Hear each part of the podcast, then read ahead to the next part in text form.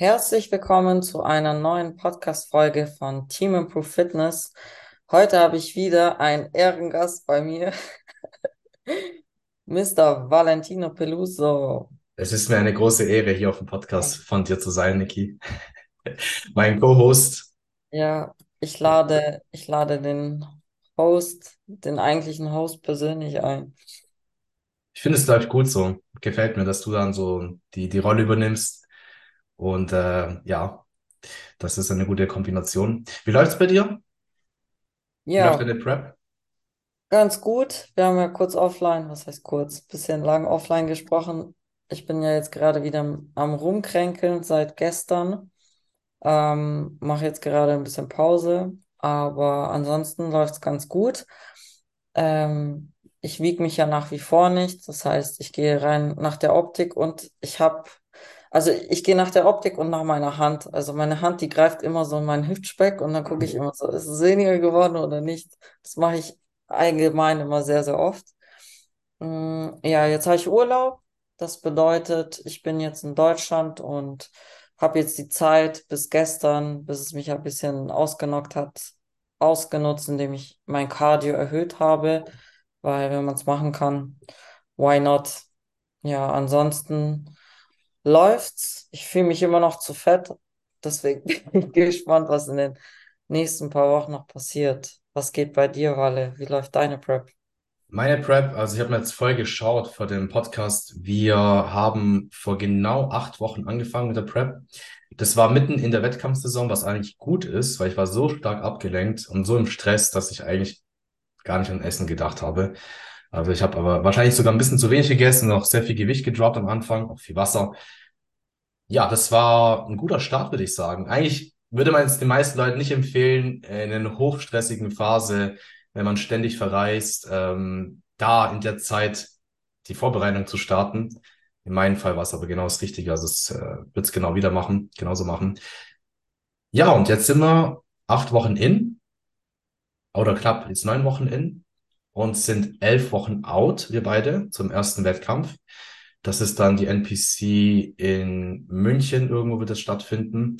Und ähm, ich habe noch nie so eine kurze Prep gemacht, also 20 Wochen Vorbereitung mit einem Startgewicht von 93 Kilo und wahrscheinlich ein Endgewicht von 75 Kilo, das heißt 18 Kilo runter in 20 Wochen. Hätte ich jetzt persönlich nicht so gemacht. Mein Coach meinte, hey, keine Sorge, das kriegen wir hin. Es ist mehr als genug Zeit. Ich vertraue meinem Coach. Ich weiß, es geht auch. Ich kenne auch so ein bisschen meinen Körper. Und jetzt aktuell sind wir gerade voll in, in, in der Zeit drin. Also ich müsste wahrscheinlich jetzt noch, Stand jetzt, ja, sechs Kilo wahrscheinlich müssen noch runter. Und ich habe elf Wochen Zeit. Also wenn man es jetzt hochrechnet, fünf bis 600 Gramm pro Woche ist eigentlich eine gut machbare Geschichte. Wir haben jetzt vor ein paar Tagen die Kalorien reduziert. Ich habe es auch in meiner Story auch hochgeladen, also auf 1100 Kalorien an den Rest Days und an äh, Trainingstagen bei 2450. Ich leide, ich habe es dir erzählt, ich bin ein Typ, ich leide extrem, wenn ich, äh, also wenn, wenn man mir die Kohlenhydrate so stark reduziert auf einen Schlag, ich bin nie satt und habe immer das Gefühl, mein Magen ist leer, egal was ich esse. Ich kann auch einen riesigen Salat essen. War jetzt nicht so schlimm, aber äh, ich merke halt immer wieder so, Kohlenhydrate und ich, wir sind Freunde.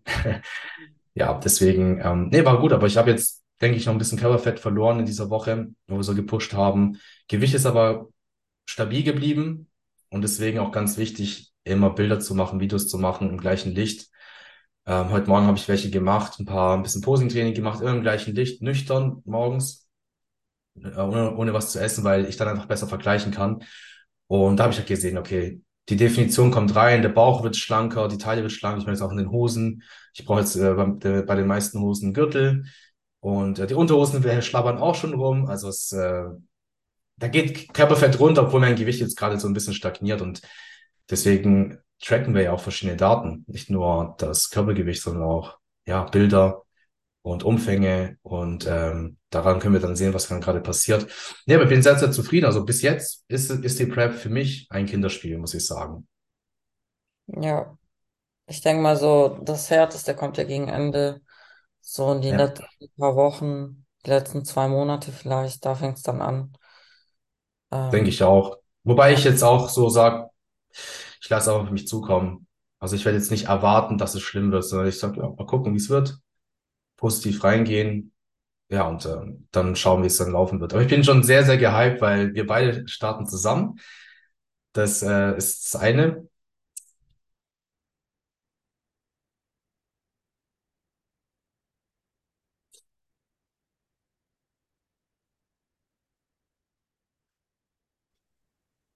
Oh, jetzt bist du wieder da. Ja, ich weiß nicht, lag's an mir, lag's an dir? Du warst nur bei mir eingefroren. Da habe ich Ja, aufgehört zu bei mir reden. auch. Okay, Also ich, ich fange mal wieder an, oder? ja. Also ich bin mega gehypt, dass wir jetzt zusammen die Prep machen, zusammen auf die Bühne gehen, auch eigentlich die gleichen Wettkämpfe. Du machst ja noch Polen und ich äh, werde Polen nur betreuen für dich und äh, de deine Athletin wiederum. Und äh, freue mich schon riesig darauf, auch unsere ganzen Athleten natürlich betreuen zu dürfen. Es wird, ähm, ich sag's immer so gerne, es wird ein Gemetzel, weil das, das Hm. Level steigt jede, jedes Jahr an. Es wird immer mehr erwartet, immer mehr Athleten sind da, das, die Leistungsdichte geht immer höher und wir bringen aber auch immer mehr qualitative Athleten auf die Bühne. Und deswegen bin ich da sehr, sehr gute Dinge, dass wir auch nächstes Jahr erfolgreicher sein werden als dieses Jahr als Team. Genau, und äh, ja, heute wollen wir ja über das Thema, wie können wir die Prep leichter gestalten, einfacher gestalten, so ein paar Prep-Hacks oder die Diät-Tipps euch geben. Vielleicht fängst du an, Niki, was hast du denn so, was, wenn, wenn jetzt gerade eben in Bezug auf Ernährung, ähm, was hast du da für so Tipps in der Prep? Was machst du gerade, damit es dir leichter fällt, vielleicht wenn es ums Hungergefühl geht oder um die Energie? Was hast du da so für Tipps? Ha, gute Frage. Also bei mir ist äh, ernährungstechnisch ist es meistens eigentlich immer dasselbe. Same, same every day, weil es mir leichter fällt. Ich habe auch keine Lust, da viel rum zu experimentieren. Mm, Ich gehe aber tatsächlich jetzt nicht nach einem strikten Mealplan, sondern ich habe ja die Vorgabe von Makros und that's it. Ich meine, ich bin ja auch schon länger jetzt im Spiel, das heißt, ich weiß ja, wie es ungefähr läuft. Ich persönlich, was ich so an Hacks habe, ist äh, oder Tipps, dass man die Kohlenhydrate auf jeden Fall um das Training herumlegt, also Stichwort Peri-Workout Nutrition, ähm, vor allem eben vor dem Training und danach. Deswegen habe ich jetzt zum Beispiel auch im Frühstück meine Makros komplett rausgestrichen, seit ich jetzt eigentlich in der Diät bin, weil da brauche ich sie nicht und ich Du habe meinst, du jetzt meinst auch, deine Carbs, oder? Deine äh, Carbs. ja, genau, ähm, weil ja, ich brauche sie da jetzt nicht. Also ich esse zum Frühstück eigentlich immer Magerquark oder hau mir irgendwie so ein Proteinpudding rein mit ein bisschen Beerenobst und ähm, paar Fetten. Ähm, ja, dann meistens immer Reis mit Hähnchen oder Rinderhack, Fett reduziert mit Gemüse. Ähm, und dann als Pre-Workout nehme ich eigentlich immer, das habe ich für mich gemerkt, dass Eier bei mir halt eine höhere Sättigung haben. Ist ja auch eigentlich immer so der Fall. Also zum Beispiel Whey-Protein. Ich vertrage ja Whey sowieso allgemein nicht. Deswegen esse ich dann immer, ja, ich mache mir dann immer so einen Kuchen aus Eiklar, ein bisschen zwei Eigelb oder eins, je nachdem, äh, und Haferflocken. Und das nehme Mhm. ich dann sozusagen mit dann auf die Arbeit. Und dann kann ich es dann auf dem Weg von der Arbeit, wenn ich ins Gym fahre, kann ich es dann essen. Oder so in der letzten Stunde, wenn ich halt dann arbeite, ist eigentlich super easy. Weil da musst du ja auch nicht irgendwie einen Löffel oder so mitnehmen oder sonstiges. Aber du isst einfach mit der Hand direkt. Genau. Ja, das ist ja ein Kuchen. Ist ja ein trockener Kuchen. Ja, ich habe früher das Ja. auch ganz oft gegessen. Das ist echt, echt gut. Ist tatsächlich gut und ja, einfach zuzubereiten, gute, gute Makros. Ja. Und was ich zum Beispiel auch gemerkt habe, weil jetzt ist natürlich die Lebensmittelvielfalt ist eher gesunken. Das heißt, ich habe nicht mehr so viele Variationen an Lebensmitteln. Teilweise guckt man dann natürlich auch, also ich habe an Nicht-Trainingstagen 130 Gramm Carbs, an Trainingstagen 160. Es ist jetzt nicht so wenig, aber auch nicht so viel. Aber ich mache mir dann schon Gedanken, okay, was für Gemüsearten nehme ich, damit ich jetzt auf meine Makros komme und nicht überschreite. Ähm, aber ja, tatsächlich ist es so, ich gehe halt wirklich auf Sättigung. Wenn ich jetzt aber Bock habe noch auf einen Kinderriegel oder so und der reinpasst, dann nehme ich den auch. Ich kaufe halt nicht die ganze Packung, damit ich jetzt nicht Angst habe oder die Gefahr da ist, dass ich irgendwie doch zu viel esse. Deswegen, wenn ich einkaufen gehe, dann kaufe ich immer nur einen an der Kasse. Und ähm, ansonsten gehe ich auch nicht nur stark auf Sättigung, sondern auch nach Wohlbefinden, weil es gibt echt einige Lebensmittel, bei mir zumindest, die mich eher blind wirken lassen, wie wenn ich jetzt zum Beispiel auch zu viele Proteinjoghurts esse oder so. Ähm, Kaffee bis zu einem bestimmten Grad ist auch in Ordnung, aber alles drüber hinaus, wenn ich glaube, so drei Tassen pro Tag trinke, dann ist auch Game Over. Und bei mir ist auch sehr stark, wenn ich eine Zeit lang oder über mehrere Stunden nichts esse und Hunger habe, das wirkt sich so krass auf meinen, glaube ich, Cortisolspiegel aus. Ich habe da voll einen richtigen Blähbauch und der geht dann auch nicht mehr weg. Wenn du zu lange nichts isst. Ja, das ist voll der Stress für mich einfach. Interessant, ja. Ja, Ja. also das, das ist auch, glaube ich, echt sehr individuell, weil zum Beispiel bei mir ist es so, wenn ich jetzt mor also ich mache es gerade immer so, dass ich morgens ähm, die ersten Stunden nichts esse und äh, produktiv bin, also arbeite und auf dem Laufband dann gehe. Und ähm, da bin ich sehr, sehr fit. Wenn ich dann anfange zu essen, dann kommt erst der Hunger so richtig. So nach der ersten Mahlzeit ähm, kommt der Hunger so richtig. Und ähm, da muss ich mich ein bisschen kontrollieren. Ich mache es generell auch so, wie du, dass ich an, an Nicht-Trainingstagen, zum Beispiel morgens, also die erste Mahlzeit des Tages eher Low Carb, Low Fat halte und dann im Verlaufe des Tages später, wenn ich ein bisschen Kohlenhydrate brauche, dann welche einbaue. Also das, das, äh, da achte ich auch sehr aufs Biofeedback vom Körper. Das heißt jeder anders. Ich meine, du hast bestimmt auch bei den Athleten, die morgens äh, am meisten Hunger haben und essen müssen. Mhm. Ja, also Oder abends, je nachdem. ja, Es ich kommt habe halt dann auch immer darauf an, wann man trainiert. Ähm, aber irgendwann ist es halt leider Gottes so der Fall, du wirst halt Hunger haben. Ob du jetzt eher morgens trainierst, abends trainierst oder wie auch dein Rhythmus ist vom Hungergefühl, ähm, ja, das lässt sich halt nicht ändern. Irgendwann ist es halt so, weil dann die Makros einfach so tief sind und da muss man dann einfach mit dem Gefühl klarkommen. Ich glaube, die beste Sache, die man machen kann, ist einfach sich versuchen abzulenken. Weil wenn du anfängst dann darüber nachzudenken, dann fällt es einem voll schwierig. Und dann, ja, ist das Leben oder der Tag eigentlich auch so ein bisschen erschwert. Und am besten ist einfach ablenken, aber halt zeitgleich auch gucken, dass man nicht zu viel Stress hat, natürlich, weil das ist dann natürlich auch wieder nicht gerade positiv. Ich finde es mit dem Ablenken ist eins der wichtigsten Tipps überhaupt, wenn es äh, um, um, darum geht, den Food Focus zu reduzieren, weil ich meinte ja auch am Anfang, so ich habe angefangen mit der Prep, die ersten fünf Wochen waren purer Stress, also positiver Stress, aber purer Stress. Äh, jedes Wochenende unterwegs gewesen, auch im Ausland, ähm, jeden Tag durchgearbeitet, von morgens bis abends, zwischendurch halt noch trainiert. Und ja, wenn du abgelenkt bist und ähm, vor allem, wenn es auch dann noch positive Dinge sind, ist dann vielleicht auch nochmal ein Faktor. Wenn du jetzt natürlich negative ähm, Emotionen hast, kann ich mir auch vorstellen, dass es nach hinten losgehen kann, weil man es dann versucht zu kompensieren. Wenn man eher so positiv gepusht ist, euphorisch ist, dann, zumindest in meinem Fall, ich denke auch bei vielen anderen, ist es dann so, dass der Hunger, das Hungergefühl eher sinkt. Also sich Dinge, ja, im Fokus zu haben. Also nicht in der Prep sagen, ja, jetzt prep ich halt und jetzt kann ich nichts anderes machen. Jetzt sollte ich nur noch preppen und nur noch an Essen denken und trainieren und Cardio und Posing. Und nein, in der Prep geht dein Leben genauso weiter. Du kannst auch Projekte weiterhin vorantreiben. Vielleicht ähm, hast du noch neben deinem Hauptjob noch ein kleines Business am Laufen oder ein Hobby, was du vorantreibst. Beibehalten, nicht damit aufhören. Weil ich denke, es hat die Vorteile, dass du halt eben weniger ans Essen denkst oder auch weniger ähm, ja, auch, der, auch dein Hungergefühl wird wahrscheinlich niedriger sein, du weniger dran denkst, dass du in Prep bist. Wenn man sich ständig von morgens bis abends denkt, okay, ich stehe morgens auf, oh, ich bin in der Prep. Jetzt esse ich, oh, ich darf ja nur so viel essen.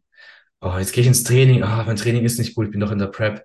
Und dann redet man sich die ganze Zeit ein, dass es schwer ist und dass es anstrengend ist. Und die, die, die Macht der Worte, die machen extrem, also die Macht der Worte ist sehr, sehr, sehr stark.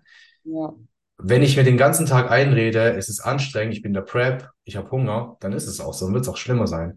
Wenn ich mir einrede, nein, es ist alles entspannt, es ist easy, es ist ein, ein, es ist ein Luxus, sowas machen zu dürfen, es ist schön, sowas machen zu dürfen, es macht Spaß. Nein, ich habe keinen Hunger, ich stelle es mir nur vor, das ist kein Hunger. Mein Magen ist halt ein bisschen leerer, ja. jetzt trinke ich Wasser und dann wird es wieder gut sein. Und meistens ist es auch so, kennst du bestimmt von dir, wie ist es bei dir, wenn du deinen ersten Hungergefühl hast und den mal ignorierst, bleibt der die ganze Zeit bestehen oder wird es auch weniger? Nee, da wird weniger.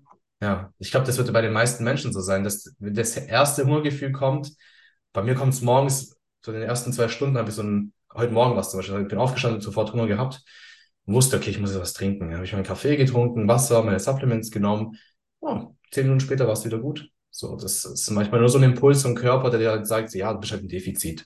Aber wenn du den mal ignorierst und, sag ich mal, was drüber trinkst, ja, vielleicht, hier, ich trinke gerade ein bisschen Werbung hier, Cola, Cola Zero, ähm, so ein bisschen, ja, kohlensäurehaltige Produkte helfen zum Beispiel, finde ich auch, um ähm, das Hungergefühl zu reduzieren.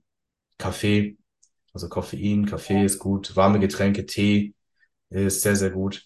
Und ja, wie gesagt, die, das Mindset, die Macht der Gedanken, was ich mir selber sage, das ist so wichtig in Bezug jetzt auch auf die Diät, auf die Prep.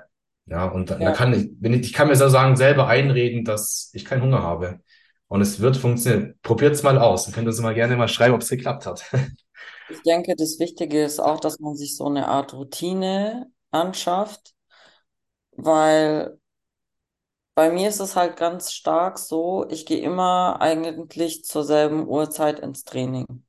Jetzt im Urlaub zwar nicht, aber ich habe da zwar immer, also ich habe immer noch meine Routine, nur halt ein bisschen anders verlegt, aber mein Körper hat immer zur selben Zeit sozusagen Hunger. Ja, das ist ja auch normal, weil du gewöhnst dich ja daran. Ähm, und so versuche ich das eigentlich auch zu handhaben. Ich, ich habe halt ungefähr so meine Time Ranges. In diesen Ranges versuche ich dann meine Mahlzeiten einzuhalten und dazwischen halt dann irgendwann mal ins Training zu gehen. Fertig. Und dann, ich meine, wenn, wenn ich Hunger habe, dann esse ich halt irgendwann und dann ist der Hunger auch weg. Und dann passt es für mich. Also das ist ja jetzt nicht so, dass du nonstop Hunger hast. Und dein, dein Magen, der verkleinert sich ja auch, weil du weniger isst. Und irgendwann mal gewöhnst du dich halt an, auch an diese Peanut-Mengen, sag ich jetzt mal. Ja, ja. Auch vielleicht was, viele, so ein paar Basics. Also die Routine absolut ist so wichtig, dass man eine gute Routine hat, dass es sich anpasst an deinen Alltag, an dein Training etc. Äh, genügend schlafen und ähm, ja, dass man halt vielleicht Lebensmittel aussucht, die halt einen schon schmecken, aber die dürfen auch nicht zu geil schmecken. Also wenn ich jetzt anfange, wenn ich, wenn ich dann Athleten sehe, die dann in der Vorbereitung anfangen, Rezepte, neue Rezepte zu suchen im Internet und machen dann fancy Pfannkuchen mit eine Million Lebensmittel drin, dann steigt halt der Food-Fokus an. Dann bin ich halt die ganze Zeit in, in der Küche und denkst, okay, jetzt schmeiß, schmeiß ich das zusammen mit dem und dann da noch ein Süßstoff, dann noch ein Flavor und da noch ein bisschen Schokochips und ja, dann schmeckt's geil, es sieht geil aus, aber du kannst halt nur eine gewisse Kalorienmenge essen. Also es wird dann wahrscheinlich nicht besser sein. Das Ja. sollte man sich halt bewusst sein. Deswegen ist Essen darf schon schmecken, auch in der Prep, ruhig salzen und würzen etc. Süßstoffe benutzen, wenn man es gut verträgt natürlich und, und Flavors kann man auch mal ab und zu benutzen, aber halt jetzt trotzdem moderat und eher simpel und ja, nicht zu kompliziert gestalten. Hast du eigentlich irgendwelche so, ja, Favorite Meals oder irgendwelche Hacks, Tipps für eine Prep? Ja, also zum Beispiel, ich, kann, ich mache mal ein Beispiel wegen äh, meinen Low-Carb-Tagen, Anführungszeichen. Meine Low-Carb-Tage bestehen aus 150 Gramm Carbs, das ist wirklich wenig für mich. In der Offseason hatte ich 600 bis 700 Gramm Carbs, also ist echt für mich sehr wenig. Ich habe da meistens ein oder zwei Mahlzeiten am Tag, wo ich gar keine Kohlenhydrate esse und dafür eine Mahlzeit, wo ich dann ein bisschen mehr esse. Das funktioniert für mich so besser, als nur so jedes Mal zum Beispiel 15 Gramm Kohlenhydrate zu essen. Esse ich lieber praktisch nichts und dafür dann bei der nächsten Mahlzeit vielleicht 70 Gramm Kohlenhydrate. So meine Hauptlebensmittel aktuell sind auch wie ähnlich wie bei dir Rinderhack, fettarmer Rinderhack. Allein schon das äh, rote Fleisch wird einfach ein bisschen ja, langsamer verdaut. Diverse Gemüse aus der Tiefkühltruhe, Kaisergemüse zum Beispiel, Brechbohnen, Spinat auch. Dann habe ich äh, meinen Chicken, den es eigentlich jeden Tag gibt. Dann habe ich zum Beispiel mein Standard an den Low Carb Tagen ist auch Quark.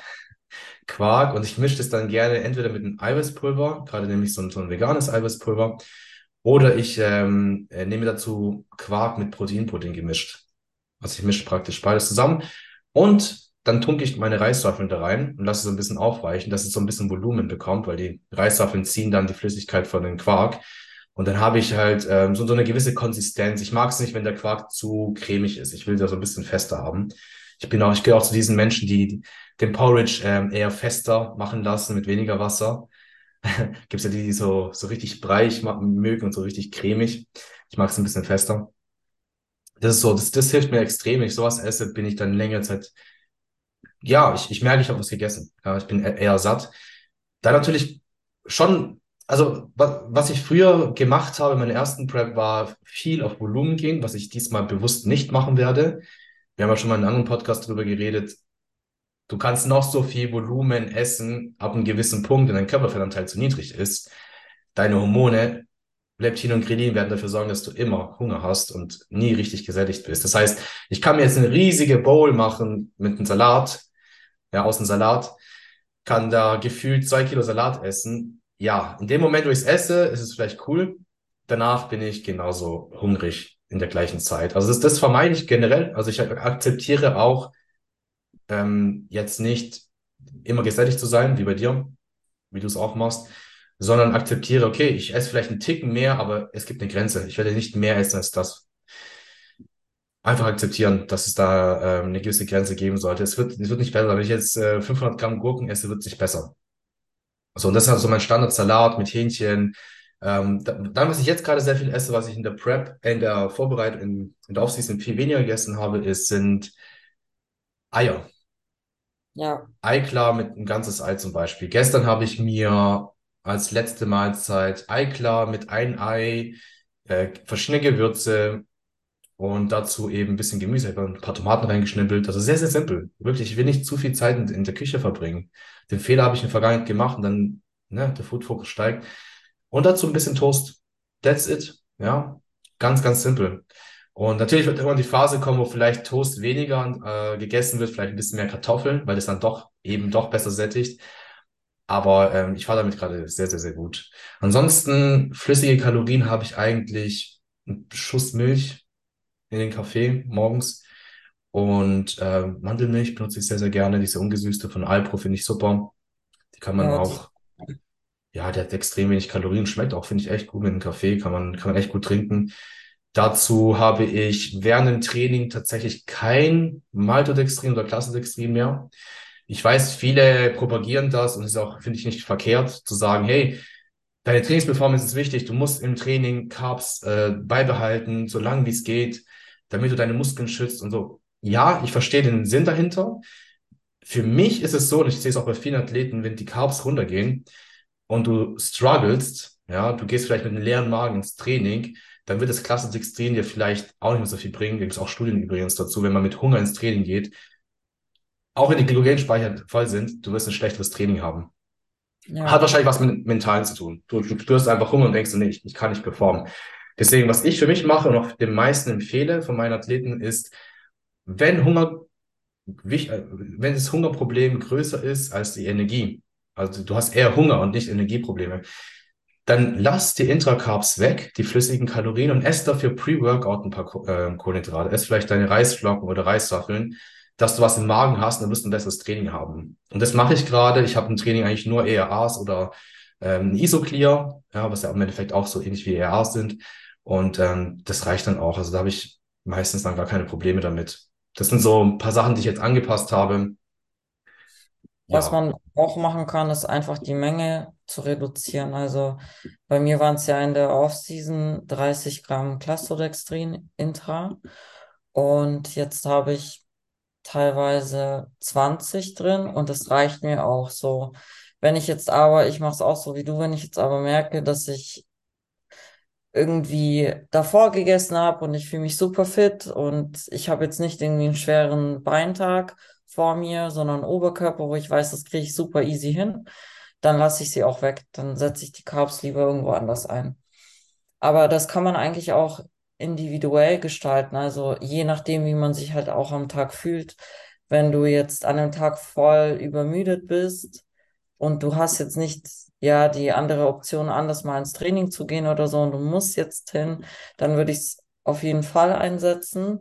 Oder wenn du sagst, hey, ich trainiere jetzt irgendwie Unterkörper und der ist bei mir sowieso voll geschwächt oder Oberkörper und ich brauche mehr Volumen. Gut, im, im, äh, in der Prep kannst du jetzt sowieso nicht auf, aufbauen. Da geht es ja eher um Muskelerhalt, aber trotzdem, um da vielleicht noch so ein bisschen was rauszuholen aus dem Training, würde ich es halt dann eher so einsetzen. Also strategisch gezielt.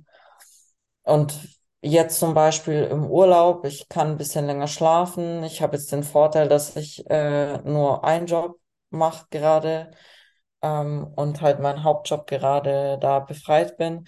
Und da das entlastet mich halt auch enorm vom Stresspegel her und deswegen ähm, lasse ich es dann eher weg oder setze halt weniger ein. Aber ja, ich denke, das ist eigentlich auch ganz cool, dass du es erwähnt hast, dass man da auch so ein bisschen das sehr individuell gestalten kann, je nach Wohlbefinden.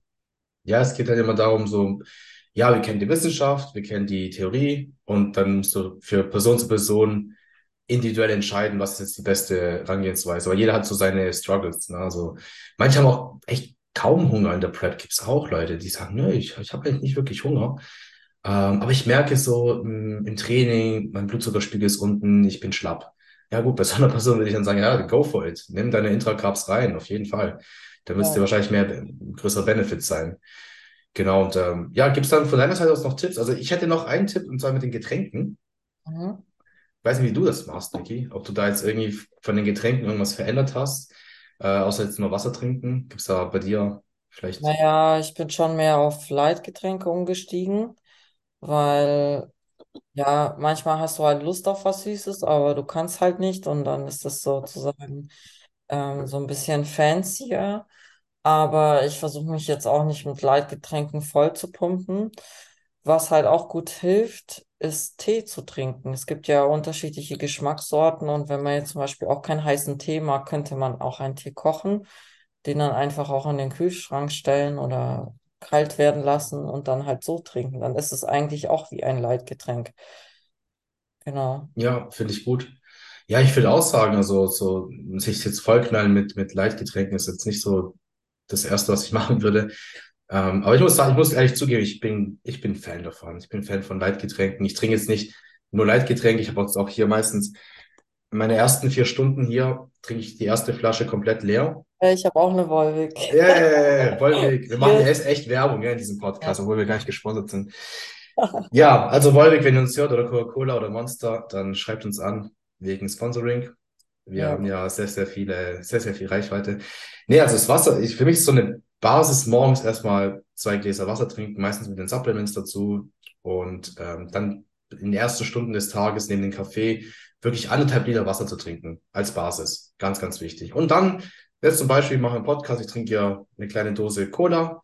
Vielleicht gibt es noch vor dem Training Monster, weil ich jetzt auch gerade keinen Pre-Workout mit daheim habe. Das ist übrigens auch eine Sache, die ich ähm, ja, mal sagen kann, ich benutze in der Offseason kaum Pre-Workout-Booster. Kaum. Das spare ich mir für die Prep. Also für die Prep an manchen Tagen, zum Beispiel heute Bein, Beintraining äh, steht heute an, dann normalerweise baue ich einen Pre-Workout ein. Ähm, jetzt heute werde ich äh, nur ein Monster trinken. Aber da kann man auch so ein bisschen spielen. Ne? Man muss ja nicht in der Offseason schon die ganze Zeit Booster sich reinballern ohne Ende. Ja, was machst du in der Prep? Willst dich dann steigern? Wenn du dann mal richtig müde bist, haust dann die dreifache Menge rein, die vierfache Menge. Also, ne, da haben wir so ein bisschen Spielraum. Genauso mit dem Cardio. Man kann jetzt in der Offseason drei Stunden Cardio pro Woche machen, kann man. Aber was machst du in der Prep? Dann fängst du mit drei Stunden an und musst erhöhen, wenn nichts passiert. Und das ist halt irgendwann, ja, dann landest du irgendwann bei zwei Stunden Cardio am Tag vielleicht, wenn du dann zu viel Cardio schon in der Offseason machst. Also hast einfach viel, viel, viel mehr Spielraum. Das ist also Getränke, ähm, merke ich auf jeden Fall. Ich trinke ein bisschen mehr, muss ich zugeben, an kohlensäurehaltige Leitgetränke. Hilft mir aber extrem, ähm, teilweise wirklich die nächste Mahlzeit so ein, zwei Stunden nach hinten zu schieben. Und ähm, ohne jetzt mega hungrig zu sein. Aber generell viel trinken ist, glaube ich, einfach ein Tipp, den wir raushauen können. Einfach viel trinken. Dass Ja. es hilft wirklich, dass man weniger Hunger hat. Ich denke, das ist auch einer der Gründe, wieso die Leute im Sommer eher dazu tendieren, abzunehmen. Es liegt, klar, an der Hitze liegt's, aber man trinkt ja auch mehr durch die Hitze. Und dadurch hat man natürlich auch mehr Magenfülle. Ich denke, es ist auch eines der Punkte, wieso dann die Leute einfacher abnehmen im, im Sommer als im Winter, aufgrund des vielen Trinken. Ja. Was mir noch einfällt, als Tipp, wirklich auf Time Management zu gucken und halt auch immer zu schauen, nicht mit nüchternem Magen ins Training zu gehen. Also es bringt auch nichts, wenn ich, angenommen als Beispiel, so, es ist jetzt 14 Uhr ähm, und ich habe voll Hunger. Und dann esse ich was, obwohl ich normalerweise irgendwie später esse oder wie auch immer. Ähm, dann esse ich eben um 14 Uhr und mein Training ist aber erst drei Stunden danach. Und die Mahlzeit um 14 Uhr war aber schon mein ähm, äh, Pre-Workout. Dann passt das irgendwie nicht zusammen. Also da halt irgendwie gucken, dass die Mahlzeiten so getimt sind, dass man halt was äh, davon profitieren kann im Training und halt eben auch, dass man danach sozusagen dann auch irgendwann mal was isst.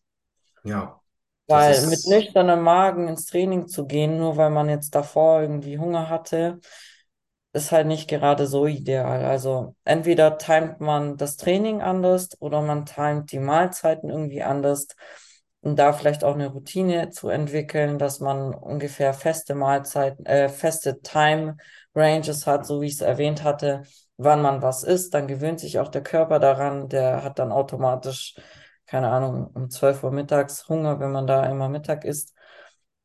Ja, dass man da halt eher so ein bisschen auf die Routine geht.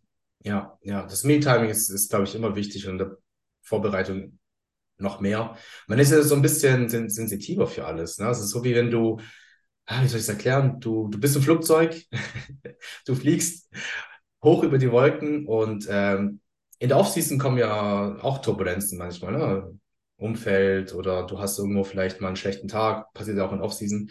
Aber diese Turbulenzen bringen jetzt das Flugzeug jetzt nicht so ins Wanken.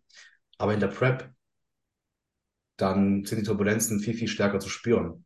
Ja, Und äh, da ist es halt, da, da ist halt eben wichtig, dass man diese Routinen schon vorher drin hat, diese Gewohnheiten, Disziplin und die, die, dieses Time-Management, das soll vorher schon alles passen. Dann haut es dich nicht so um. Es kommen Turbulenzen, die werden kommen. Man kann nicht erwarten, also es gibt keine perfekte Prep. Ich kenne auch niemanden, der gesagt hat, boah, die Prep war perfekt, jeder Tag war genau so. Nein, das gibt es nicht. Erwarte das bitte auch nicht. Und die besagt zum Beispiel eine Athletin, die jetzt im Krankenhaus gelandet ist, weil sie ähm, so eine Infektion hatte. Und ähm, wir haben dann, anstatt den Kopf in den Sand zu stecken, gesagt, hey, okay, was können wir tun? Was steht in unserer Kontrolle? Nach vorne denken, lösungsorientiert denken. Was haben wir gemacht? Sofort eine Einkaufsliste erstellt. Welche Lebensmittel kann sie essen, die sie nicht im Kühlschrank lagern muss, weil sie dort keinen Kühlschrank hat in dem Krankenhaus. Und haben halt sofort, hat sich sofort jemanden zum Einkaufen geschickt oder war, glaube ich, selber einkaufen. Und zack, bumm, Problem erledigt. Ja, ein paar Tage Krankenhaus und danach geht's wieder weiter. Und deswegen diese Turbulenzen, ähm, die entstehen immer. In der Prep kannst du dich halt mehr raushauen, aber wenn du eine gute, feste Routine hast, ein gutes Mindset, lösungsorientiert denkst, dann wirst du es auch schaffen. Dann wirst du da auch sicher wieder landen können. Ja, das ist, glaube ich, ein sehr, sehr wichtiger Punkt. Was haben wir noch? Ich denke, was machst du mit dem Training, Niki? Was gibt es da vielleicht ein paar Tipps, wo du sagst, hey, wie kann man das Ganze ein bisschen effektiver und besser gestalten? naja, wie gesagt, Mealtiming und auf jeden Fall äh, auch mal so auf den Körper zu schauen, weil ja, also Ermüdungserscheinungen, vielleicht muss man da das Volumen reduzieren, weil es jetzt schon so weit ist, weil der Körper einfach so viel nicht mehr stemmen kann oder mitmachen kann, dass man eher früher ermüdeter ist. Das am besten auch immer absprechen mit dem Coach. Und ähm, ja, irgendwann gegen Prep, äh, gegen Ende von der Prep gibt's auch, oder finde ich, sollte man einige Übungen jetzt zum Beispiel rausnehmen, Squats zum Beispiel oder ähm, Bankdrücken, ähm, Kreuzheben, ADLs, also alles, wo man sich eher verletzen kann, dass man das vielleicht auf Maschinen umswitcht, weil man hat halt eben nicht mehr so viel Fett. Das heißt, die Gelenke sind halt dann auch anfälliger und die Gefahr, sich zu verletzen, ist viel, viel größer. Deswegen ist es eigentlich dann am besten, sowas zu eliminieren. Ich sehe immer noch Leute, die gegen Ende dann squatten, wo ich mir denke, ey, ich würde es nicht machen. Aber gut, wenn ein Coach es dir gesagt hat, ich will da auch nichts reinreden, aber ja, es ist, du musst halt auch so ein bisschen mit Vorsicht das Ganze genießen und eine Prep ist immer irgendwo hart und man kann es nicht vermeiden, aber es gibt immer noch gewisse Sachen, die man halt ein bisschen angenehmer gestalten kann. Ja, und ohne dabei aber, mit angenehmer meinen wir ja nicht weniger effektiv, weil das ist immer so die Sache im Bodybuilding, dieses Hardcore-Mentality, was die meisten haben. Leute, der Sport ist schon an sich Hardcore. Wettkämpfe zu machen ist schon Hardcore. Ihr müsst es nicht noch unnötig schwieriger machen, indem ihr, wie gerade Niki gesagt hat, äh, zum Beispiel Grundübungen bis zum Schluss macht. Diese schweren Grundübungen euch so stark ermüden, auch die Verletzungsgefahr erhöht, dass ihr dann vielleicht danach die Prep abbrechen müsst oder euch schwer verletzt oder einfach so stark durch diese Übungen ermüdet, dass ihr dann andere Hypertrophie-Reize gar nicht mehr geben könnt. Ja, wenn ich jetzt zum Beispiel sage, hey, ich brauche meine sieben, acht Sätze für die Quads, die ersten drei Sätze mache ich Kniebeugen mit der Langhantel bis zum Erbrechen und danach bin ich so stark ermüdet, dass die nächsten fünf, sechs Sätze einfach ja nicht mehr so effektiv sein können, weil ich einfach insgesamt so stark ermüdet bin. Und am nächsten Tag bin ich so gerädert, muss aber noch mein Cardio machen, muss mich noch bewegen, muss noch mein Posing machen, muss noch mein, mein nächstes Tra Training machen und das, das leidet dann darunter eventuell. Und wir, wir, wir sagen jetzt hier nicht, macht es euch leicht und gleichzeitig leichter heißt dann, es ist nicht mehr so effektiv. Weil das denken ja immer die Leute. Ja, es muss hart sein. Und je härter es ist, umso besser. Das ist also das Mindset von vielen. Äh, in der Peak Week, umso härter ich die Peak Week gestalte, äh, umso besser. Nein, wir, wir, geben euch hier die Tipps, wie ihr vielleicht sogar effektiver das Ganze gestalten könnt. Das ist, finde ich, ein super Tipp, den du gerade gegeben hast mit, den, mit der Übungsauswahl. Was ich vielleicht noch ergänzen würde, ist auch zu gucken, ähm, autoregulativ Rest Days einzubauen. Wenn, wenn, das machen wir auch mit unseren Kunden, so wir sagen denen auch, hey, hier, du hast zwar zum Beispiel fünf Trainingstage in der Woche, also zwei Rest-Days, wo du nicht ins Gym gehst fürs Krafttraining, aber wenn du, wenn du merkst, du bist richtig, richtig platt, du weißt, es wird einfach kein gutes Training. Und wir sprechen nicht, ich bin ein bisschen müde, sondern, oder ich habe nicht so viel Bock heute, das sagen wir nicht, sondern du bist richtig am Ende. So, du, dir ist schwindelig, dir geht's überhaupt nicht gut, dann mach ein Rest-Day, dann mach ein Rest-Day, am nächsten Tag gehst ins Gym und hast eine geile Session du wirst keine Muskeln verlieren. Ja, keine Sorge. Also das Training wird dadurch, das Endergebnis wird dadurch nicht schlechter, sondern wahrscheinlich eher besser. Also das würde ich ja noch sagen, beim Training vielleicht autoregulativ zu arbeiten. Generell Trainingsvolumen würde ich jetzt nicht von vornherein jetzt reduzieren. Wenn man es voll gut regeneriert hat im Überschuss, heißt nicht, dass du jetzt nach ein paar Wochen Prep es nicht mehr regenerierst, aber ein bisschen sensitiver werden und auf die Signale achten des Körpers. Schauen, okay, vielleicht brauche ich jetzt nicht mehr 20 Sätze ähm, Rückentraining, vielleicht reichen auch 18 Sätze, aber dafür mit mehr Qualität.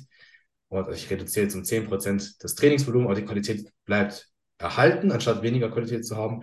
Sowas kann man natürlich dann mal mit dem Coach auch besprechen. Und ähm, ansonsten will ich das Training ehrlich gesagt jetzt auch nicht verkomplizieren. Das sind so, glaube ich, ja, ein bisschen mehr auf, auf, auf den Körper achten und ähm, gucken, dass man eben dran bleibt. Wie, wie sieht es mit dem Cardio aus? Was machst du da gerade? Was ist gerade dein Cardio-Protokoll? Mein Cardio-Protokoll ist gemäß Plan 4x40 auf dem Spinning Bike.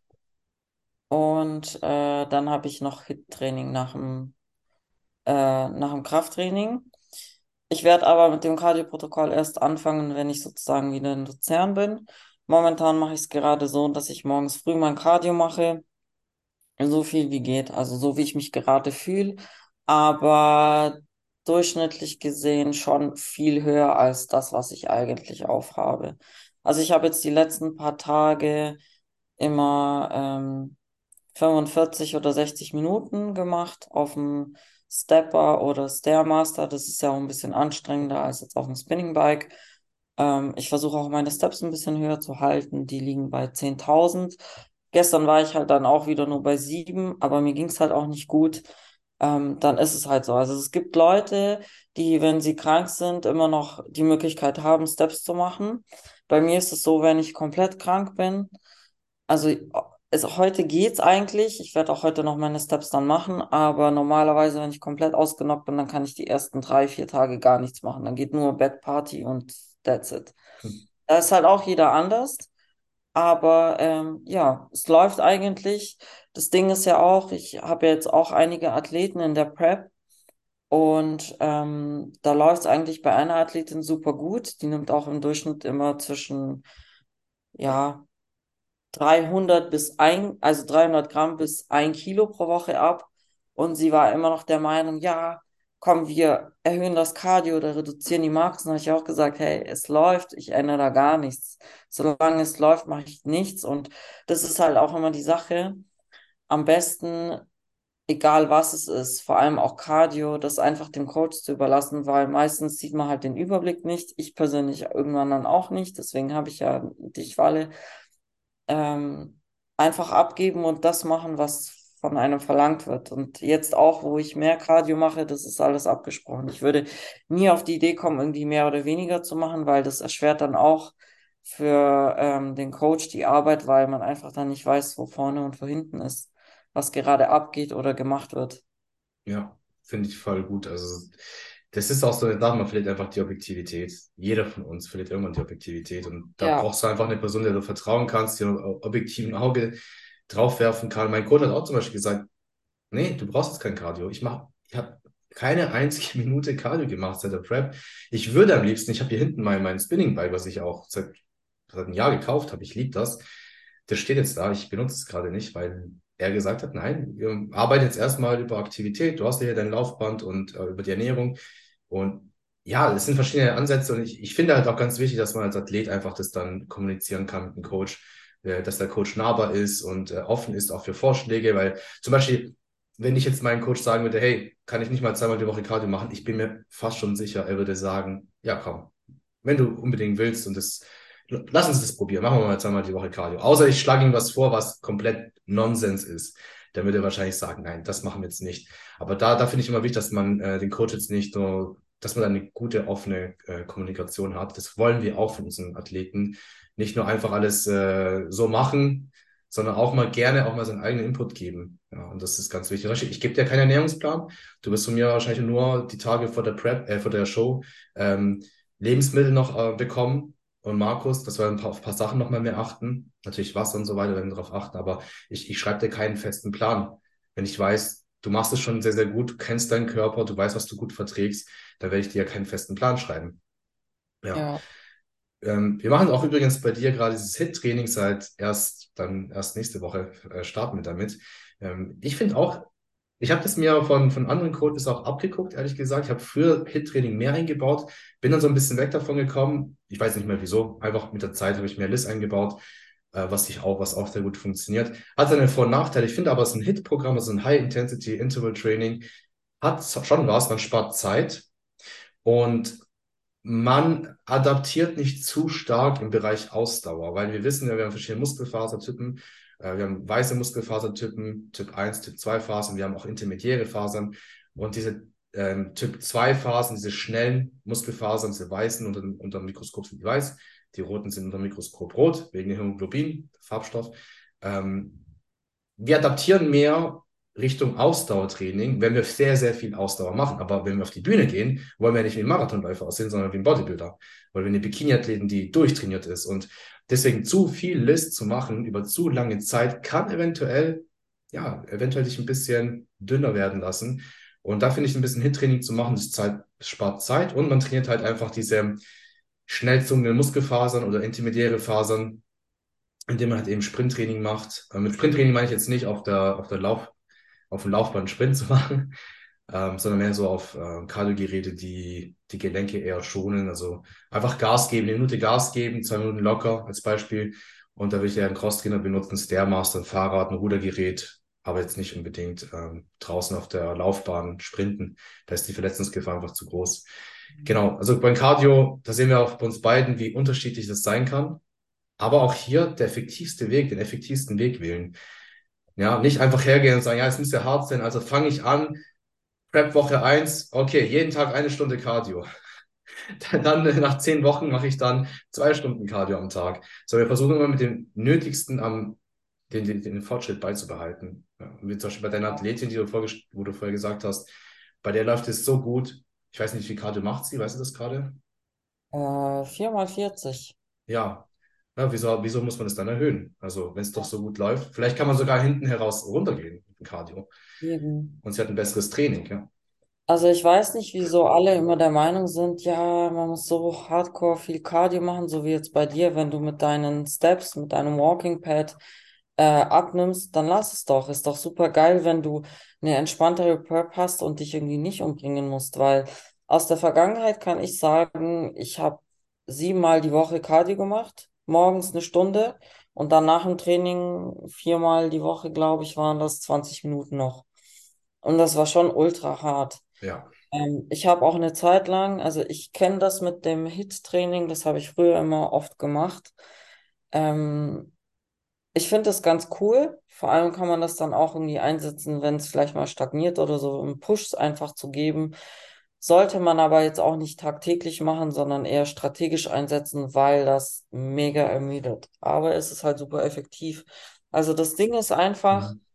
wenn man über einen geringen Output zu einem großen Erfolg kommen kann, dann einfach beibehalten und dann immer stepwise einfach die Schiene nach oben ein bisschen krasser ansetzen oder den Hebel einfach drehen, egal wie man es jetzt nennen mag, aber ähm, man muss jetzt nicht von null auf hundert Hardcore gehen, weil so wie du gesagt hast, wenn du bei einer Stunde anfängst, wo bist du dann am Ende? Bei zwei Stunden Cardio oder bei drei, also viel Spaß. Ja, das ist es. Und auch rechtzeitig beginnen mit der Prep und auch mit der richtigen Ja, Ausgangsposition ist auch so ein Punkt. Ich weiß, es geht heute um die Prep-Hacks und so, aber auch das gehört halt auch dazu.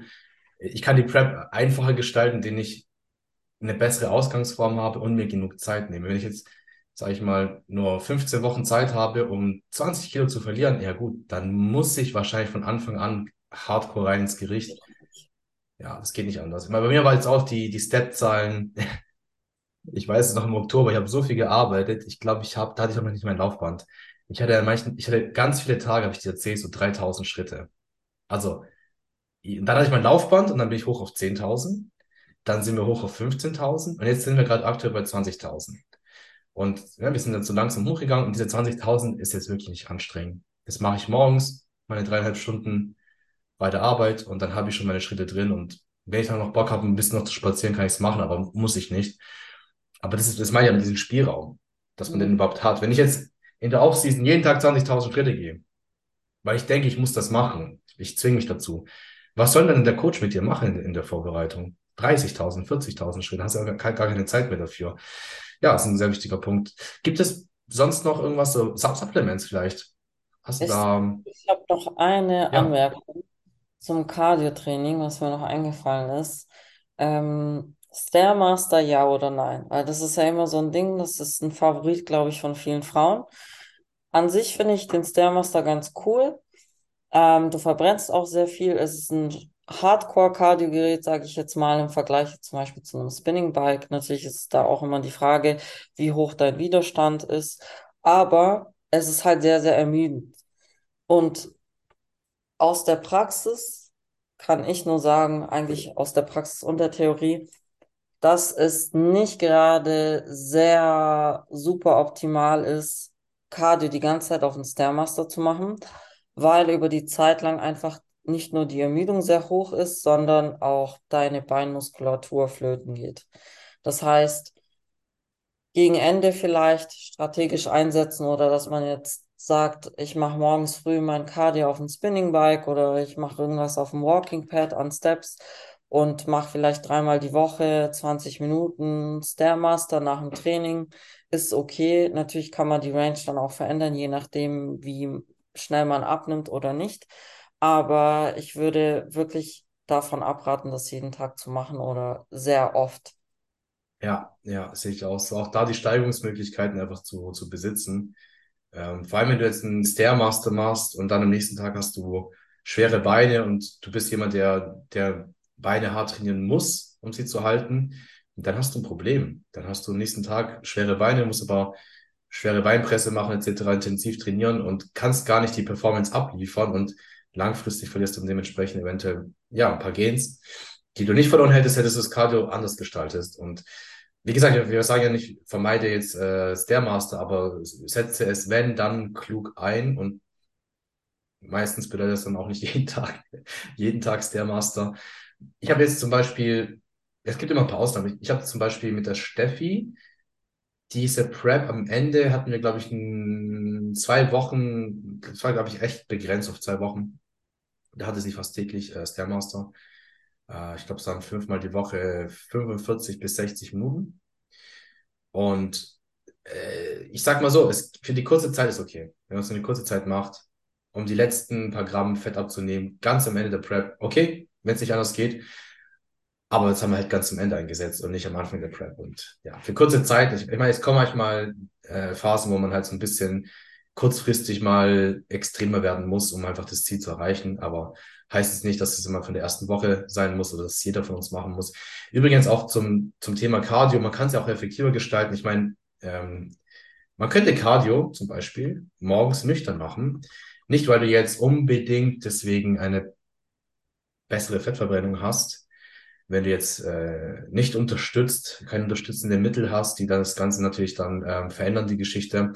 Aber ich finde, morgens nüchtern Cardio zu machen, das hilft den meisten besser reinzukommen den Tag, pusht den Kreislauf und du hast höchstwahrscheinlich zwei, drei Mahlzeiten dazwischen, wo du auch ein paar Kohlenhydrate essen kannst, um den Glykogenspeicher zum Teil zu füllen. Und dann hast du ein besseres Training, wenn du zum Beispiel jetzt nachmittags, abends ins Training gehst. Das finde ich zum Beispiel deswegen sehr gut. Ich empfehle auch den meisten, wenn sie können, morgens nüchtern Cardio zu machen, wenn sie es machen und nicht nach dem Training. Also jetzt nicht nach dem Training nochmal eine Stunde Cardio machen, weil du bist schon ermüdet, dein Cortisolspiegel ist schon sehr weit oben und dann machst du noch nach dem Krafttraining noch Cardio. Das ist nicht optimal, meiner Meinung nach. Und auch vom Kopf her, wenn du jetzt weißt, ein Training, ich gebe Vollgas, oh, ich muss aber danach noch Cardio machen. Da kann es bei manchen Leuten passieren, dass sie dann im Krafttraining sich so ein bisschen zurückhalten. So, wenn, wenn du aber weißt, hey, nach dem Krafttraining, vielleicht mache ich jetzt noch 10 Minuten Cooldown oder vielleicht mache ich noch ein kurzes Intervalltraining, das geht schnell durch, dann ist es vom Kopf her viel, viel einfacher. Also ne, aus, aus, aus der Perspektive vom Kopf und aus der Perspektive von ähm, einer besseren Trainingsperformance würde ich den meisten schon empfehlen, wenn sie Cardio machen müssen, dann morgens, wenn sie abends dann trainieren. Also einfach Abstand haben zwischen, zwischen diesen beiden Sessions. Vor allem finde ich halt auch das Cardio am Morgen äh, fitter, also dich wacher und fitter hält. Klar, irgendwann bist du halt ermüdet, dann würdest du dir wünschen, noch ein bisschen länger zu schlafen. Da muss man halt dann auch gucken, macht Sinn, ähm, das Cardio morgens zu verlegen oder vielleicht passt es mir besser in, vom Time-Management rein oder vom Arbeitsworkload, was auch immer, dass man das irgendwie später macht. Aber ansonsten, also ich habe eigentlich davon profitiert, weil dann hing ich nicht den ganzen Tag so rum wie so ein, Mhm. ja, wie soll man sagen, also ich war halt nicht so voll lasch einfach. Ich war fit. Klar, irgendwann mal lässt natürlich die Energie nach, ist auch normal. Wichtig ist halt auch zu bedenken, dass wenn du morgens früh dein Cardio machst, dass du auch rechtzeitig dann ins Bett gehst, weil du ja natürlich dann auch wieder früher aufstehen musst. Ja, ja. Nicht dann irgendwie noch zigtausend Jahre am Handy sitzen oder irgendwie vorm Fernseher, sondern auch wirklich zu gucken, dass man äh, auf den Schlaf kommt. Ja, Stichwort Recovery, so wie du es gemeint hast, weil das ist halt auch wichtig. Vor allem finde ich auch mega wichtig, kann man vielleicht auch schon dazu sagen, ähm, dass man sich vielleicht sogar in der Offseason einige Sachen etabliert an äh, Handlings oder an Routinen, die man dann einfach in der Prep schon etabliert hat. Weil wenn man da jetzt irgendwie anfängt, eine Routine zu setzen, ist es für die meisten wahrscheinlich ein bisschen schwer. Ähm, ich habe es jetzt auch so gemacht, dass ich so Sachen wie zu Hause ausmisten oder irgendwas wegräumen, neue Möbel kaufen oder wie auch immer, dass ich alles in der Offseason gemacht habe, sodass ich in der Prep wirklich meine Ruhe habe.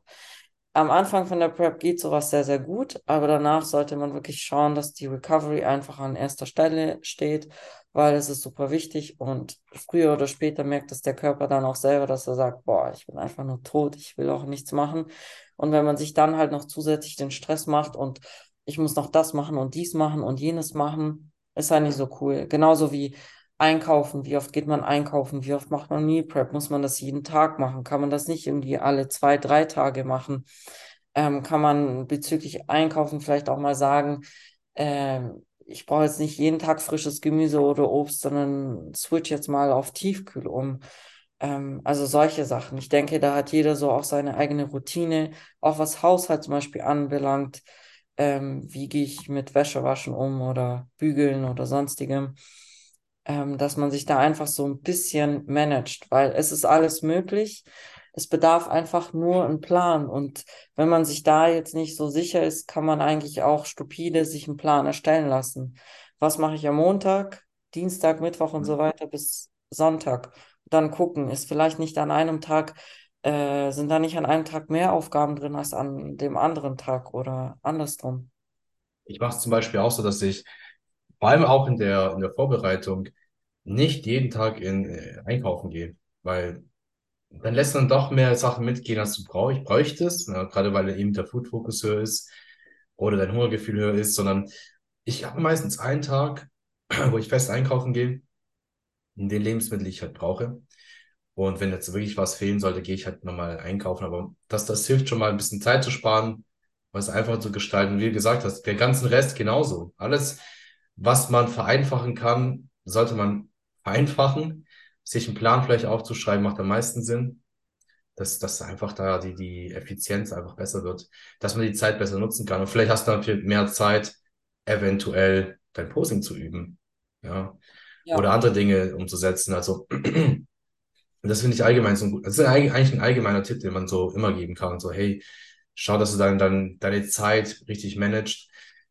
Ja, das ist ganz wichtig. Also, wie gesagt, für mich war zum Beispiel der größte Gamechanger überhaupt jetzt dieses Laufband zu besitzen, weil ich einfach die Zeit tatsächlich kaum habe. Also ich müsste dann praktisch Mitternacht rausgehen und laufen, weil ich einfach den ganzen Tag arbeite, zwischendurch trainiere, meine Mahlzeiten esse und der Tag ist vorbei. Ich mache nur das. Und wenn ich jetzt auch noch drei Stunden am Tag gehen müsste, dann hätte ich halt meinem Coach gesagt, es geht nicht. Ich habe die Zeit wirklich nicht dafür, außer ich muss dann weniger schlafen. Da hätte er mir wahrscheinlich Cardio gegeben. ja, und vor Ja, allem das stresst ja dann auch. ja. Also ich mache es momentan eigentlich so. Ich habe, äh, bei mir ist der Gamechanger mein Spinning Bike. Äh, jetzt musste ich mir leider einen anderen Spinning Bike kaufen, weil meiner zu laut ist. Da haben sich meine Nachbarn beschwert. Sorry nochmal dafür, falls die zuhören. Ja, es hieß ja, um 5 Uhr morgens läuft das Ding, weil mein Spinning Bike läuft halt auf Kette und das ist schon ein bisschen laut. Also ich habe meistens Hm. immer Kopfhörer an, deswegen juckt es mich nicht, aber ich verstehe das schon. Ähm, und meine Steps tatsächlich mache ich auf der Arbeit. Ähm, und nach der Arbeit gehe ich halt dann immer noch ähm, aufs Laufband, halt dann kurz, mache nebenbei irgendwas am Telefon und das war's.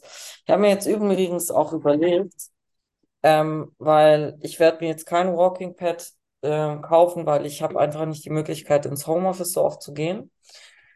Aber da ich ja zusätzlich, also ich habe ja zwei Jobs, meinen Hauptjob und meinen Nebenjob, habe ich mir überlegt, ich weiß nicht, ob das eine coole Idee ist, mir ein Brett zu holen beim Baumarkt, das ich dann einfach auf mein Laufband hinstelle. Ich müsste das halt ausmessen im Fitnessstudio. Das heißt, ich werde nicht nur mit meiner Trainingstasche sondern mit einem äh, Holzbrett einfach ins Fitnessstudio gehen, werde ähm, das Ding einfach dann gegen Ende draufklatschen, meinen Laptop drauf und kann so arbeiten.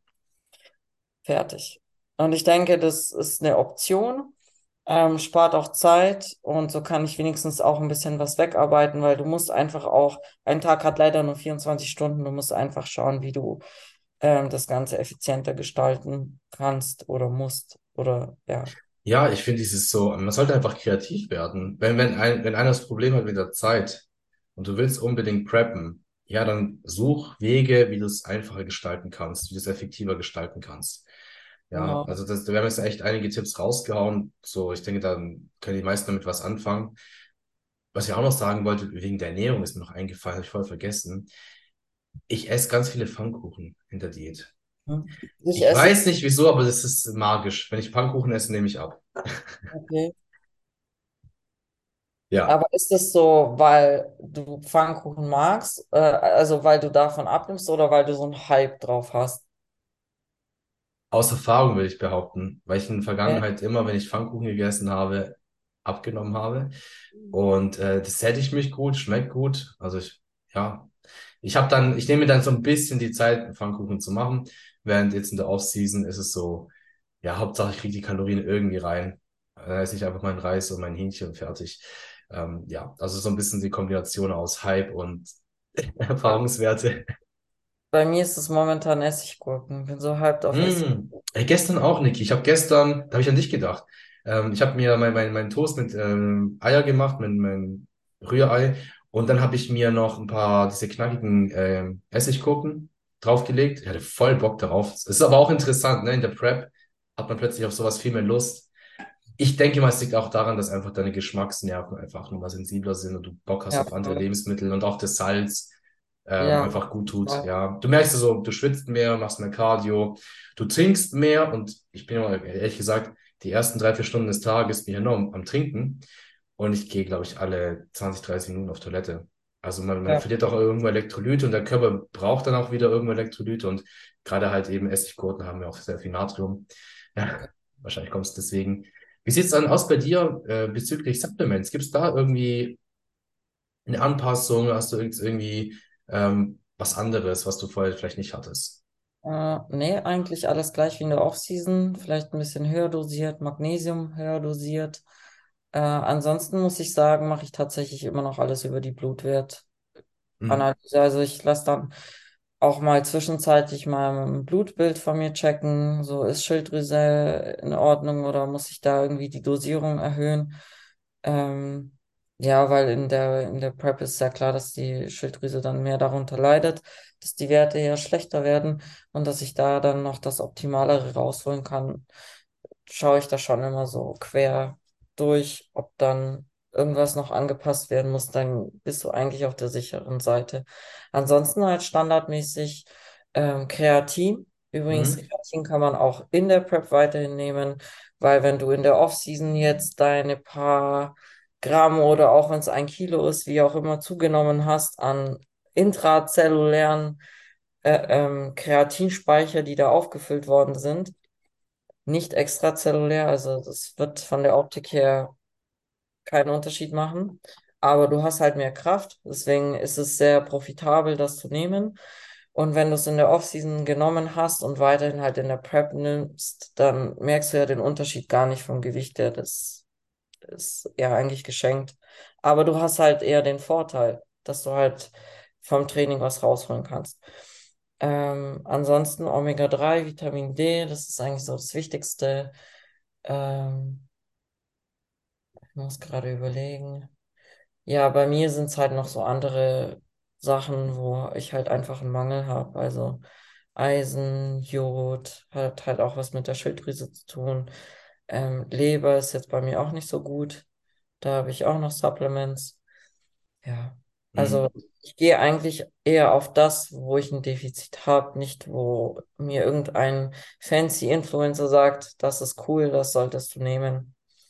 Ja, und Absolut. Ja. natürlich, ähm, ich meine, das kann man sich ja auch denken, ähm, Enhanced-Sachen, wo vielleicht auch das, äh, ja, die Abnahme ein bisschen unterstützen. Da, wie zum Beispiel Clen, ähm, ist aber auch eigentlich ein Standard-Supplement, sag ich jetzt mal, was von vielen Bodybuildern genutzt wird in der Prep. Genau. Ja, muss man halt dazu sagen, Clen ist halt jetzt kein Sub, sondern halt ein, äh, ja, ein PED, also ein Medikament, Ja, was an Menschen zugelassen ist und äh, die, die Wettkampfsport machen. Also es ist keine Pflicht, sowas zu nehmen, aber es ist auf jeden Fall die, die es dann, die, die sich entscheiden zu unterstützen. Äh, viele davon benutzen das auch. Und bei mir ist es auch, ich habe jetzt meinen Coach ähm, auch Clen drin seit ein paar Wochen. Und ähm, das hat auf jeden Fall den Vorteil, dass man halt so ein bisschen fitter ist so der, der Puls geht nach oben. Ja, man, normalerweise in die Prep gehst, irgendwann geht der Puls auch runter, der Verbrauch geht runter und Clan kann es halt auf jeden Fall dagegen wirken. Und äh, genauso eben Sachen wie Wachstumshormone, die ähm, die Fettverbrennung verbessern können. Das ist auch so der Grund, wieso viele Bodybuilder nüchtern Cardio machen und sagen, nüchtern ist es besser. Sie vergessen halt, oder sie vergessen es nicht, sie sagen halt nur nicht eine Sache, dass sie halt voll Wachs nehmen. Und wenn man Wachstumshormone nimmt, naja, dann werden Fette freigesetzt und äh, wenn man dann nüchtern Cardio macht, dann ist tatsächlich das nüchterne Cardio noch effektiver. Für jemanden, der es nicht unterstützt, wir haben es vorher empfohlen aus anderen Gründen, was ja auch stimmt, aber normalerweise macht das keinen Unterschied. Wenn ich das Cardio halt erst abends machen kann, dann mach es halt abends. Ja, du musst dann nicht nüchtern machen, aber für jemanden, der unterstützt und gerade gewisse Produkte benutzt, wir haben jetzt gerade zwei Beispiele genannt, da kann sowas Sinn machen. Und bei mir ist es ähnlich wie bei dir. Also ich gehe nach Blutwerten, ich muss also auch bald wieder Blutwerte nehmen. Ähm, bei mir gibt es eigentlich nur eine kleine Anpassung und zwar ähm, gerade wegen dem Clen nehme ich jetzt noch ein bisschen Taurin, weil ich habe immer so ein bisschen Probleme mit Krämpfe und Clen einfach Taurin ähm, entleert. Und ich habe halt ein bisschen, um mein Immunsystem auch ein bisschen zu unterstützen, abends äh, Zink, Vitamin C, Glutamin, einfach als äh, auf, auf Nummer sicher zu gehen. Und äh, was ich jetzt gerade ganz, ganz viel mache, ist halt abends immer wirklich darauf achten, immer Ashwagandha zu nehmen, Magnesium zu nehmen. Und wenn ich dann so merke, ich bin ein bisschen aufgekratzt, weil ich vielleicht einfach viel Stress hatte, nehme ich noch ein bisschen Melatonin, weil einfach der Schlaf ist, ist die Basis, ist immer die Basis. Wenn, wenn der Schlaf schlecht ist, dann wird die Prep auch viel anstrengender sein. Ja, deswegen, da, da nehme ich ganz, ganz großen Wert darauf. Ja, ansonsten hat es für mir die Supplements auch nicht gerne. Ich nehme mein Omega-3 weiterhin, mein Vitamin D weiterhin, habe mein Whey-Protein, die äh, ERAs im Training. Wie gesagt, einen Pre-Workout-Booster nehme ich ab und zu mal, um einfach ein besseres Training zu haben, wenn ich es denn wirklich brauche. Also auch nicht Zählt ständig. Monster eigentlich zu Supplements? Ja, hat auf jeden Fall einige Vitamin B-Quellen und äh, Taurin und Koffein. Ja, das sind, also hat jetzt auch nicht extrem viel Geld. Wahrscheinlich gegen Ende der Prep. Ähm, bei mir wird wahrscheinlich orale Steroide reinfliegen, wie so bei vielen Bodybuildern. Also gegen Ende einfach, um die Plastizität zu verbessern, um das Muskelvolumen und die Performance zu halten. Und da ist natürlich so, dass man die Leber versucht zu unterstützen. Und da werden wir wahrscheinlich dann NAC und Tutka benutzen. Das ist äh, eins der besten Supplements, die Kombination. Ja, ansonsten gibt es eigentlich nicht viel, ja, Veränderung. Wie bei dir. Also wenn ich irgendwo Mangel sehen sollte, dann würde ich das dann halt eben anpassen. Ja, Sonst, ähm, ja, das, da gibt es eigentlich keinen großen Hokuspokus. Ich meine, es gibt ja diese legalen Fettburner, wie der meistens aus irgendwie noch ja, Grünteextrakt und äh, Schwarz äh, oder ähm, was ist da so me- meistens drin, so Schwarztee und was da noch so alles gibt. Ich kenne mich dann mit den Fettburnern ist, äh, im, Supplement-Bereich nicht so aus, wie stark die auch wirken. Meistens helfen die ein bisschen, ne? Man kommt besser ins Schwitzen eventuell, man fühlt sich gepushter. Dafür kann man es auch mal einsetzen, zu sagen, komm, ich so einen kleinen Push vom Training, das sind dann die Performance steiger, vielleicht fürs Cardio, ja. Wenn ich jetzt morgens zum Beispiel sage, hey, ein Kaffee und vielleicht noch ein, zwei Kapseln Fettburner, Supplement, dass ich einfach ähm, das Training, das Cardio einfach ein bisschen intensiver gestalten kann, ein bisschen gepushter bin. Das sehe ich jetzt nicht als verwerflich, aber versteht immer, Leute, dass Fettburner, dieser Begriff ist eigentlich nicht ganz korrekt. Also das heißt nicht, du schmeißt das ein, das verbrennt automatisch Fett. Es hilft dir vielleicht dabei, wenn du schon alles richtig machst, ein, zwei Prozent mehr rauszuholen. Da, da, da kann es helfen. Aber es wird nicht einfach Fett verbrennen. Also der, dieser Begriff ist einfach nicht richtig. Ja. Genau. Also ansonsten haben wir noch irgendwelche Tipps, Tricks oder ein Ich Thema? glaube, an sich haben wir so die wichtigsten genannt, oder? Ich denke schon. Also Cardio, Training, Ernährung, Supplements, Mindset vor allem, Zeitmanagement etc., wie man das Ganze so gestalten kann. Ähm, ich hoffe, wir konnten euch in diesem Podcast echt ähm, ein paar Tipps geben. Ihr könnt uns auch gerne Feedback da lassen, wenn ihr Interesse habt an den Coaching. Wir haben noch Coaching-Spots offen für nächstes Jahr. Also 2023 steht jetzt vor der Tür. Das heißt, wenn ihr einsteigen wollt, dann meldet euch noch rechtzeitig. Wir nehmen nicht nur Athleten auf für die Bühne, sondern auch Lifestyle-Athleten, die jetzt einfach nur für sich selber in ihre Bestform kommen möchten, ihren Traumkörper vielleicht für den Sommer erreichen möchten, dann wäre es jetzt genau richtig, uns anzuschreiben. Dann haben wir genügend Zeit, euch dabei zu helfen, eure Träume zu erreichen, eure Ziele zu erreichen. Ja, und ansonsten wünschen wir euch noch einen schönen Tag. Lasst uns gerne ein Abo da oder einfach ein schönes Feedback. Und äh, ja, ansonsten wünsche ich euch noch einen schönen Tag. Bis zum nächsten Mal. Ciao, ciao. Tschüss.